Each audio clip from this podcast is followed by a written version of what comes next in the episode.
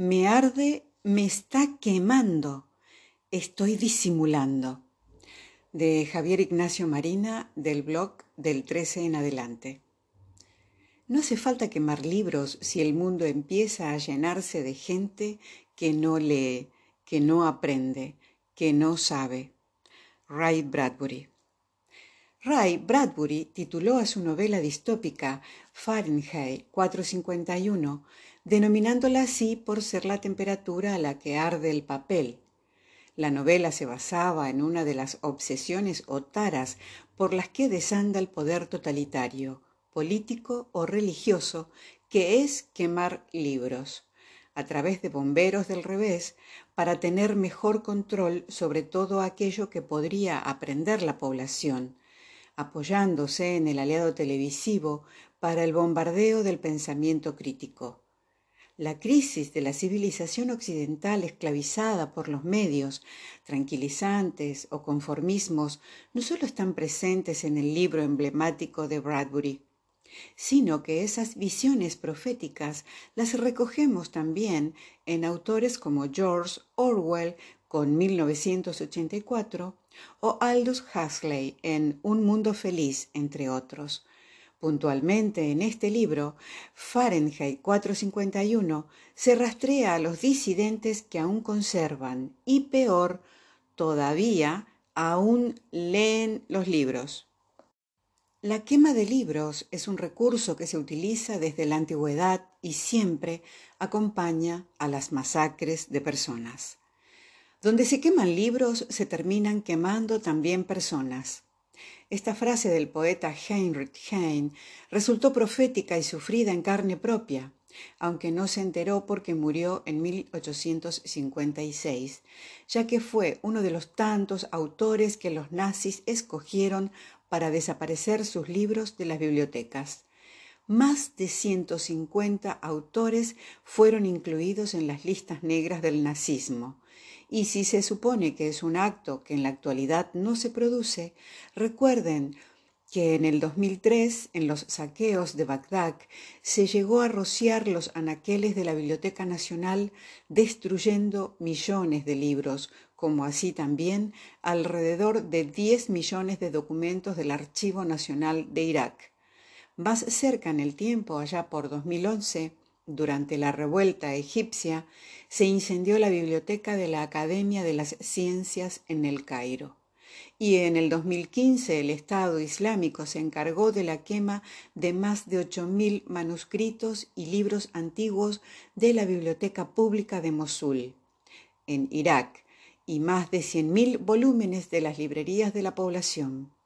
Parafraseando una novela de Manuel Rivas, los libros arden mal.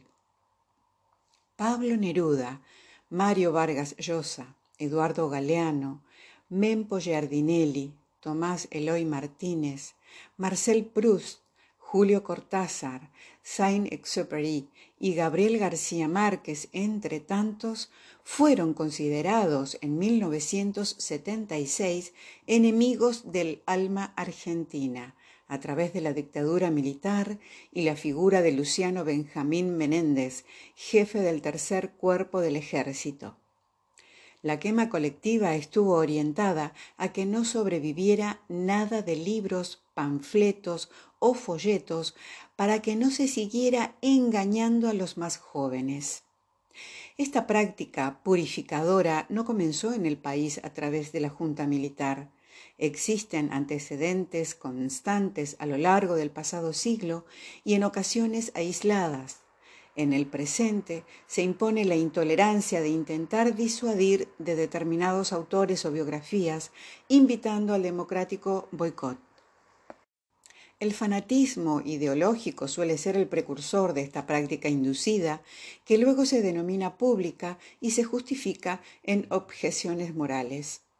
La intención es eliminar las evidencias de una historia, tal vez de otra historia, invisibilizar el pasado y silenciar pensamientos.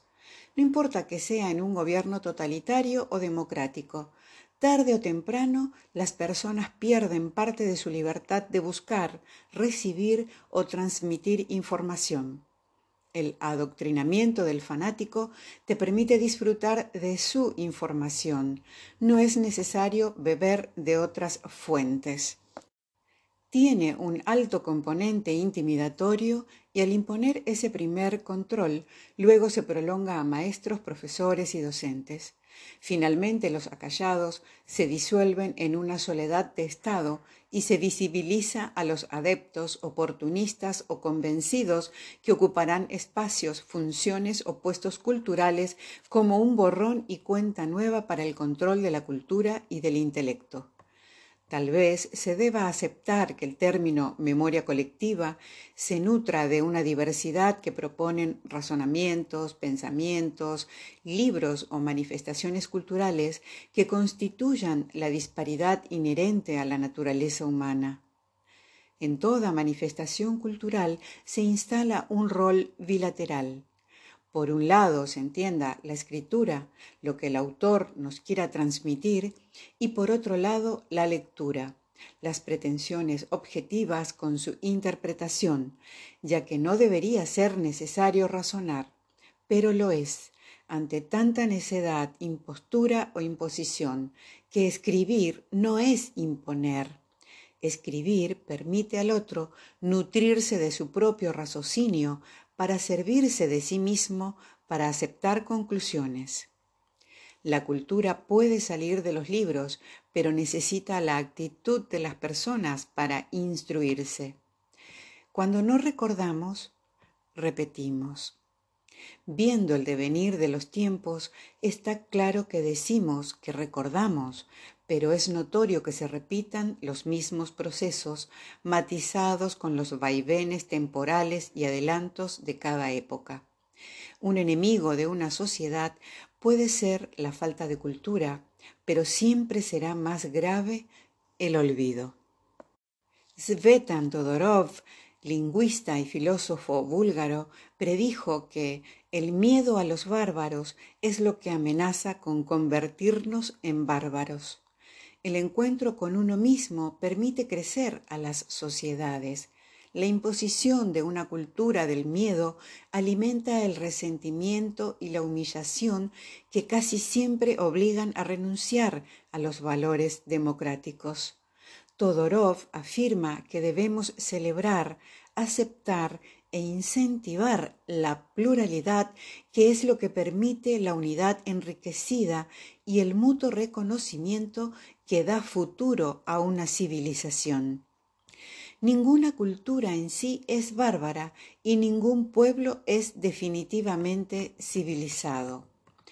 Quien quema libros ejerce un control social e impone y obstaculiza acceder a un conocimiento a la vez que obliga un revisionismo y un modelo donde sólo existirá ese modelo y se carecerá de realidad y sentido común. Cada vez se observan más personas arquetípicas y paradigmáticas, carentes de todo sentido, pero sustentan la normalidad naturalizando una censura libre aceptada por sus seguidores e impuesta a los adversarios, recordando otra distopía como la de 1984, donde George Orwell alecciona a través de un ministerio de la verdad que destruya la documentación histórica que no se adecue al pensamiento del régimen, para sistemáticamente reescribirlas para cubrir sus necesidades del momento. Vivimos con generaciones patológicas que intentan retratar las bondades de un despropósito sin sentido. Alguna vez el franquismo alentó la quema de libros avalados por el capítulo sexto de El Quijote, titulado Del donoso y grande escrutinio que el cura y el barbero hicieron en la librería del ingenioso Hidalgo donde estos dos personajes iniciaron una purga de libros para contener en parte la fiebre y enloquecimiento que le ocasionaba las novelas de aventura y caballería al hidalgo Alonso Quijano. Si ese capítulo de ficción avaló la destrucción de obras impresas por parte del régimen fascista español, no deja de sorprender lo irónico y absurdo de la situación.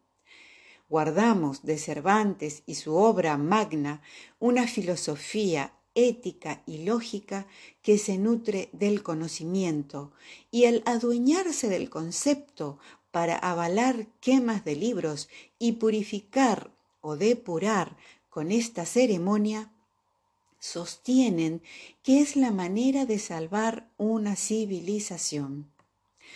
Cervantes nunca supo que una quema simbólica para combatir la locura de su personaje central permitiría arrasar a autores prohibidos por el régimen franquista para luego continuar con las personas, los que lograron exiliarse o los que perecieron como Miguel Hernández, Federico García Lorca y tal vez Miguel de Unamuno.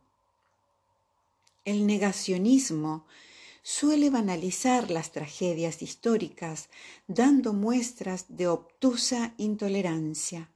Alguna vez se prohibió a Víctor Hugo, Dostoyevsky, Azorín, Cortázar, Emilia Pardo Bazán, Salman Rushdie o José Saramago, para citar algunos.